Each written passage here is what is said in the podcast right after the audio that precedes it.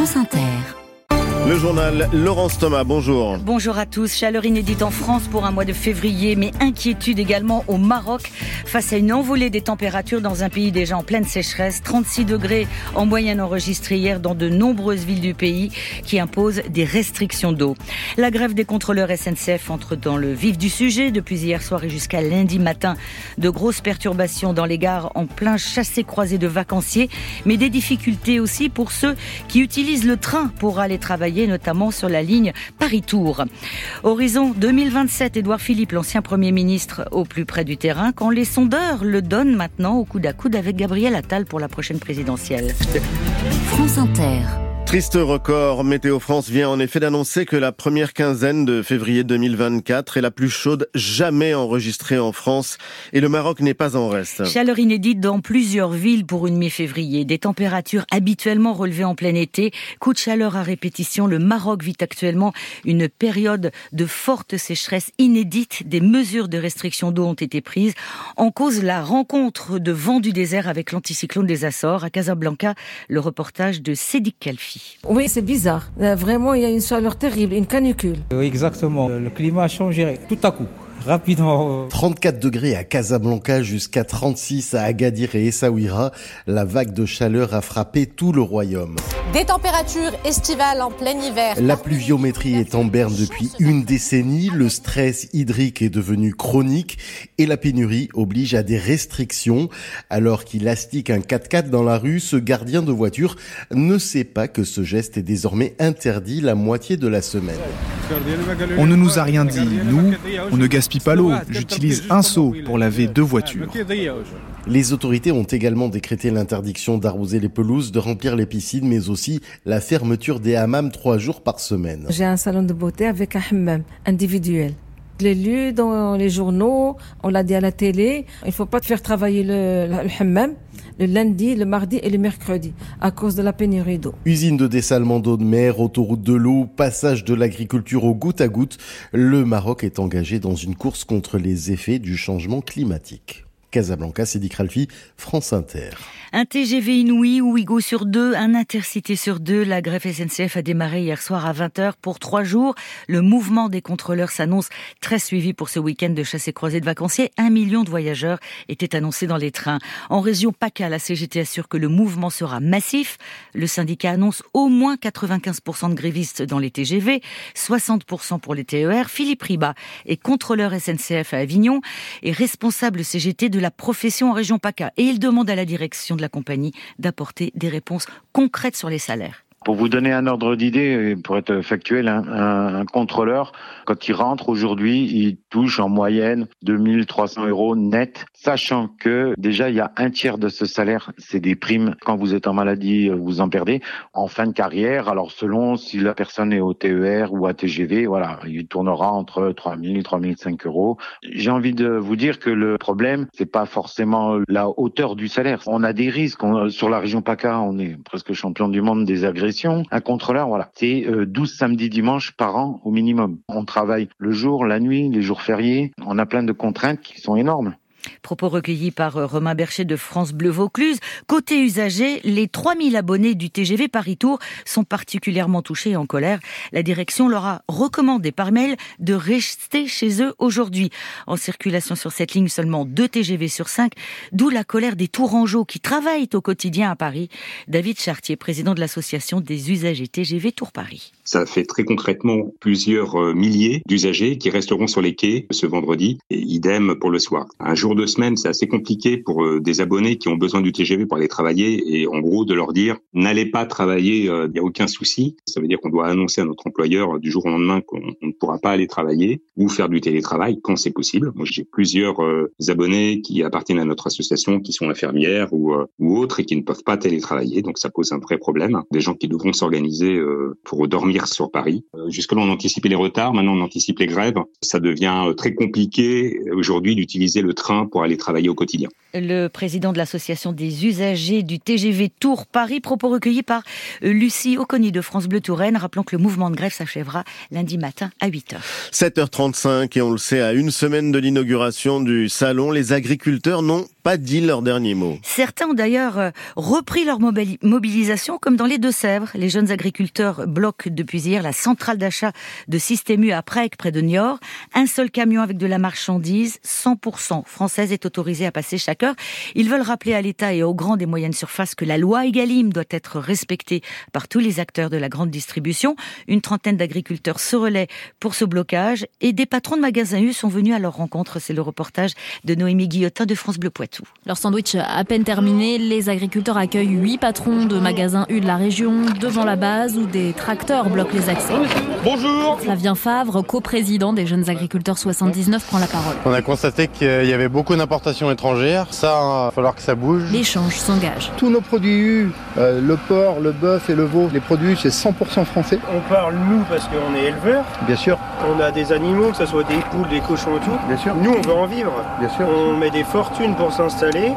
On a envie d'avoir un retour sur investissement avant 40 ans. Allez voir les industriels. Ah mais on est bien d'accord. L'origine des produits mais aussi les marges sont pointées du doigt par les agriculteurs. Maxime Fouladou, 31 ans, fait notamment du lait de vache du côté de Brieux-sur-Boutonne. Il nous faudrait 45 centimes de moyenne à, l'année. On n'est pas à 45 centimes le litre. Et 45 centimes le litre, aujourd'hui vous allez voir en grande surface, vous n'en trouverez pas à 45 centimes.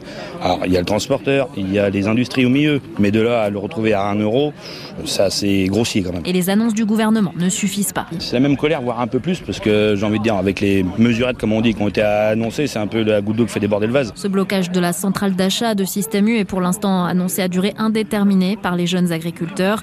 Des actions pourraient cibler d'autres enseignes. Édouard Philippe, lui, laboure déjà le terrain en vue de la prochaine élection présidentielle. L'ancien Premier ministre président d'Horizon, candidat officieux de l'aile droite de la Macronie, a passé trois jours en Pays de Loire, de la Loire, notamment auprès d'agriculteurs, accompagné de cette toute dernière prise de guerre, Christelle Morancé, la présidente de région, qui vient de rallier le parti Horizon. Première étape donc d'une longue série de déplacements très politiques qui le mèneront notamment à la Réunion la semaine prochaine. Horizon 2027, seulement bien qu'il ne soit pas encore candidat officiellement, les sondeurs le donne maintenant au coude à coude avec Gabriel Attal pour la prochaine présidentielle. Alors, Édouard Philippe veut prendre des risques, Maxence Lambrec. C'est son expression, prendre des risques, comme il l'avait fait en suggérant la retraite à 67 ans ou la fin de l'accord migratoire avec l'Algérie. Prendre des risques pour rester l'homme de droite, à l'heure où, comme il l'a dit à nos confrères de la tribune, le barycentre politique évolue au sein du bloc central. Traduisez, Gabriel Attal me rejoint en courant. Le Premier ministre balaye la question de 2027. Lui assume sa pré-campagne. Pourquoi est-ce que je devrais être le, le seul à pas me préparer? Madame Le Pen, elle se prépare. Je suis pas candidat, je me prépare. C'était hier à France Bleu Mayenne. Tous les jours, ajoute-t-il, je pose l'équation dans ma tête de comment la battre et ce n'est pas simple. Il fait du Chirac, estime un de ses amis. Partout dans les sous-préfectures, une bière en jean, chemise blanche, épaisse lunettes noires pour sonder le pays, rallier les élus.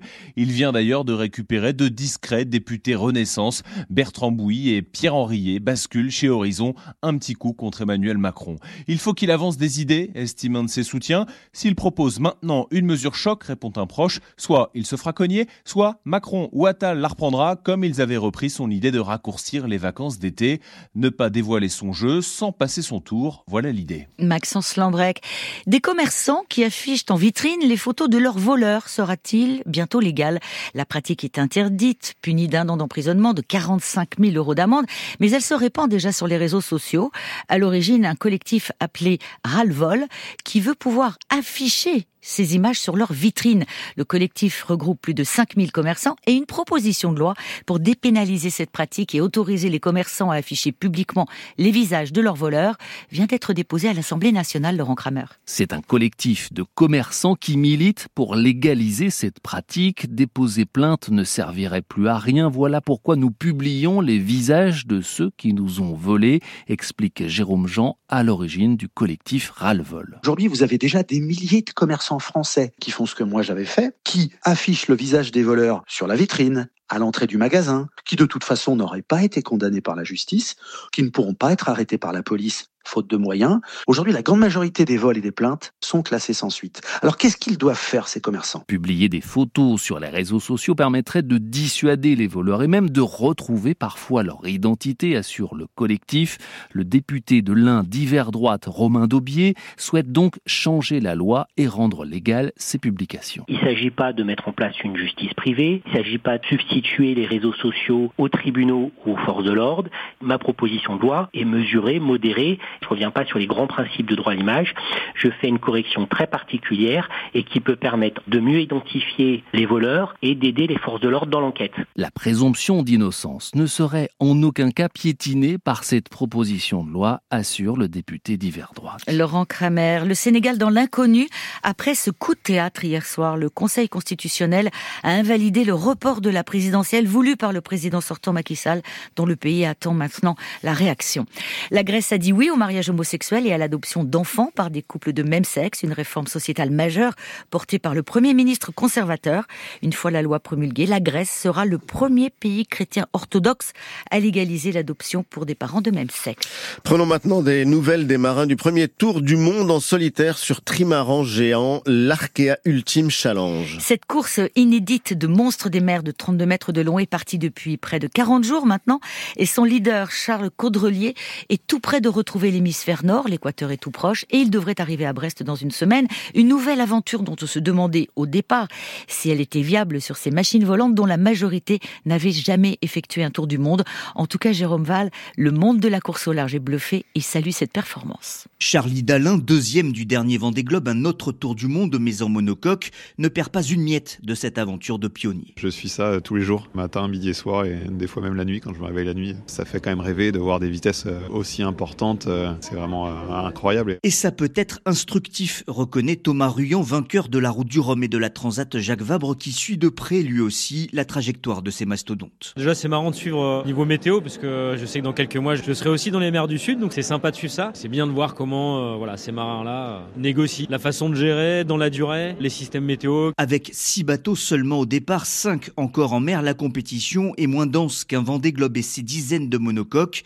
C'est vraiment le point noir concède son dernier vainqueur, Yannick Bestaven. C'est vrai qu'au niveau match, on va dire compétition, entre Charles Caudrelier qui fait une super course et les autres derrière, il y a un océan d'écart, donc il y a un peu moins d'engouement au niveau sportif, je trouve. Mais à force de voir toutes ces images d'embrun et de tempête, tous ces marins en saluent déjà. À la fin de l'année, ce sont eux qui seront dans les mers du Sud pour une nouvelle édition du Vendée Globe. Ça me donne euh, de plus en plus envie d'y retourner, donc ça c'est top.